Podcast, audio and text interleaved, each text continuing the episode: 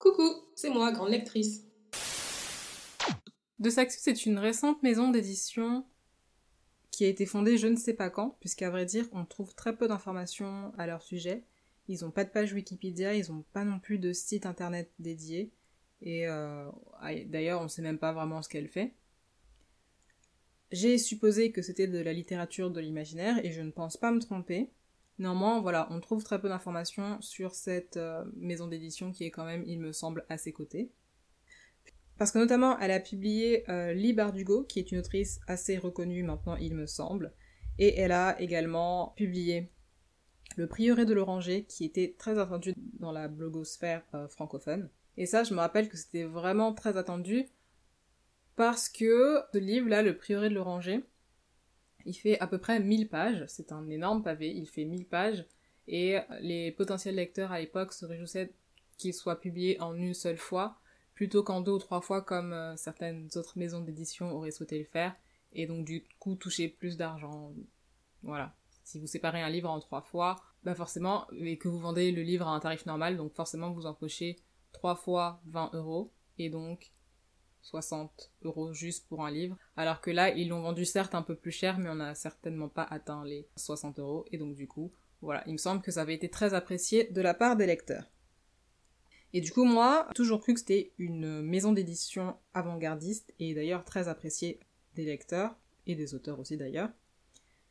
Et récemment, sur les réseaux sociaux, je ne sais pas pourquoi, cette opinion a dû changer entre temps, puisque j'ai entendu dire qu'elle ne faisait que, je cite, de la merde. Alors oui, effectivement, maintenant que j'en parle, je me rappelle, outre le fait qu'elle euh, bah, faisait de la fantaisie, il me semble que c'est une maison d'édition qui travaille énormément sur ses couvertures, etc. Euh, qui en fait des couvertures très détaillées et qui sont également, comme je le disais, très appréciées des lecteurs. Donc on va plonger dans le scandale euh, de Saxus pour découvrir pourquoi DS a déçu autant de monde. Ça, ça va pas être par rapport aux couvertures, comme je vous le disais en fait la dernière fois. Ah non, je vous l'ai pas encore dit puisque il me semble que l'épisode de podcast sort ce samedi. Mais du coup, il publie un peu des beaux livres de Saxus et ça va pas du tout être sur ça qu'on va se concentrer aujourd'hui.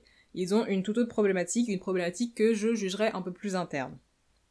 Donc j'ai fait mes petites recherches pour vous et j'ai recensé quelles pouvaient bien être les problématiques rencontrées par De Saxus et, et du coup, par voie de conséquence, leurs lecteurs. Il y a donc une lectrice qui a acheté euh, un grand format euh, du livre Le Royaume assassiné. Elle était hyper impatiente de le lire, hyper contente de le recevoir. Et là, en plein milieu de sa lecture, mais alors je vous jure, en plein milieu de sa lecture, euh, elle continue, elle tourne les pages, etc. Et là, elle voit qu'il lui manque un chapitre. Un chapitre entier. Et c'est même pas une blague. Son livre passe de la page 416 à la page 449 et elle a deux fois le chapitre 37. Et donc il, lui manque le chapitre 38. Donc en fait, il lui manque potentiellement un chapitre entier pour comprendre ce qui s'est passé dans le livre. Et j'espère que c'était pas un chapitre hyper important où il y avait des mécaniques qui se faisaient, où elle pouvait comprendre un peu euh, ce qui allait se passer par la suite. J'espère vraiment que c'était un de ces chapitres où on n'accorde pas trop d'importance, etc. Il y avait des mots, mais au final, on les a passés et c'était pas très important. Euh, ce livre, quand même, il faut le dire, a été publié et en plus d'être publié, il a été vendu. Je trouve ça extrêmement choquant pour ma part qu'une telle erreur ait pu arriver, en sachant quand même que quand vous travaillez dans l'édition, vous n'êtes pas, vous pas seul. Enfin, il n'y a pas juste l'éditeur qui est là et qui fait le livre et puis c'est tout. Il y a l'auteur qui écrit son livre, la traductrice qui va traduire le livre, et puis ensuite il y a la correctrice qui va passer derrière, et puis ensuite ça va repasser par l'éditeur. Enfin, il y a des tas de gens qui livrent le livre avant que ce soit un produit fini, donc qu'il manque un chapitre entier et que personne ne s'en soit aperçu, réellement ça me laisse très perplexe. Toujours par rapport à ce même livre, Le Royaume assassiné, euh, mais par contre un autre lecteur, il avait commandé ce livre en hardback. Donc hardback, c'est les couvertures, vous savez, un peu rigides et qui ont une jaquette euh, au-dessus pour protéger le livre. Donc vous avez deux sortes de couvertures, une très belle et une un peu plus euh, sobre à l'intérieur. Et la couverture papier recouvre la couverture euh, jaquette et le livre, en fait, le dos du livre et la couverture du livre sont durs. C'est, si vous voulez, un peu le modèle luxueux du livre, même si moi j'aime pas du tout ça parce que je trouve que c'est pas pratique pour tourner les pages. Vous pouvez pas plier ou craquer le dos. Et en fait, je trouve que la prise en main est euh, moins bonne. Et en plus, cette petite jaquette en papier là qu'ils ont, elle s'en va, elle reste pas fixe, elle, bouge. Enfin, ça, dérange ma lecture. Moi, j'aime pas du tout ça. Mais je sais que, encore une fois, c'est très prisé par certains lecteurs puisqu'ils ont bah encore une fois, comme je vous disais, ce truc du livre-objet, mais non. Euh, enfin, vous verrez ce que je vous disais euh, du coup plus tard dans la semaine, samedi. C'est vraiment ce truc du livre-objet et du bel livre-objet qui fait que. Donc cette personne a commandé son livre en hardback, comme je vous le disais, et finalement elle l'a reçu en paperback. Donc le livre, enfin la couverture et le dos qui étaient tout mou. Bien que cette personne ait pris la décision de le précommander en fait. Et le problème principal, c'est qu'en fait, cette personne-là avait précommandé le livre, donc du coup en paperback, pour être sûre de l'avoir dans ses mains le jour même de sa parution, et c'est malheureusement pas ce qui s'est passé. Elle n'a pas pu l'avoir le jour même, donc elle a dû attendre, envoyer des messages au service client, etc. Il n'a pas été apparemment hyper réactif, et du coup, ils lui ont donné un livre euh, en échange, mais qui était en paperback, et du coup, pas du tout ce que la personne avait demandé. Donc voilà, gestion du service client, c'était pas hyper top. Après, je suis pas sûre qu'on puisse, euh, je sais pas comment ça s'est passé, mais je suis pas sûre qu'on puisse accuser directement les éditions de Saxus, parce que c'est peut-être pas eux le revendeur du coup. Mais euh, voilà, c'était une déception en tout cas pour la personne qui l'a mentionné. Et par, rapport à, par rapport à un tout autre livre qui, il me semble, vient de sortir et qui s'appelle La Duperie de Guenièvre, qui est un roman jeunes adultes. Plusieurs personnes se sont offusquées, notamment parce que, tenez-vous bien, là c'est très grave, il y a des restes de notes de la traductrice à l'intérieur du livre. Et alors, vraiment, je... je ne comprends pas. Et il me semble qu'il y a plusieurs personnes qui ont relevé ce point-là. Déjà, d'une part, qu'il y avait des restes de notes de la traductrice, mais en plus que la traduction n'était pas à la hauteur euh, du tout de ce qui était dit en fait dans le texte, dans la version originale qui est en anglais. Et ça, ça a déplu énormément euh, de lecteurs, et je les comprends. Hein. Et du coup, quand cette euh, première lectrice en colère est allée faire part de ce problème à De Saxus, euh, la seule réponse qu'elle a eue, c'est on fera mieux la prochaine fois. Mais pour moi, c'est pas du tout quelque chose qui est censé arriver, puisque comme je vous l'ai dit, le livre, avant que le livre, le produit fini du livre arrive entre vos mains, eh ben, il est passé par plusieurs personnes qui ont vérifié, qui ont revérifié, qui ont revérifié. Et en fait, le point fort de De Saxus, c'était déjà les couvertures, on est d'accord, euh, et les idées originales que vous bah, des histoires euh, qu'on voit outre-Atlantique et parfois outre-Manche et qui ne sont pas nécessairement traduites euh, en français, et ben eux, ils avaient à cœur de les traduire en français pour les rapatrier dans les pays francophones.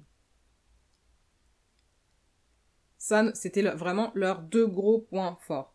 Le problème, c'est qu'au niveau de la qualité du livre, eux, ce qu'ils euh, veulent sous-entendre, en fait, c'est qu'ils ont une bonne qualité de livre, etc.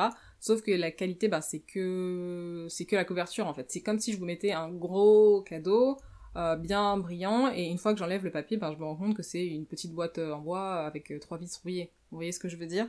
Et ben c'est un peu pareil l'expérience du lecteur sera gâchée en fait par les fautes qui sont à l'intérieur des manuscrits l'expérience client sera également gâchée parce que la traduction ne sera pas à la hauteur et rendez-vous compte de votre expérience client de votre expérience lecteur quand il vous manque carrément un chapitre entier vous devez rester énormément sur votre fin et puis surtout qu'il vous manque un chapitre mais vous avez payé le livre en entier hein.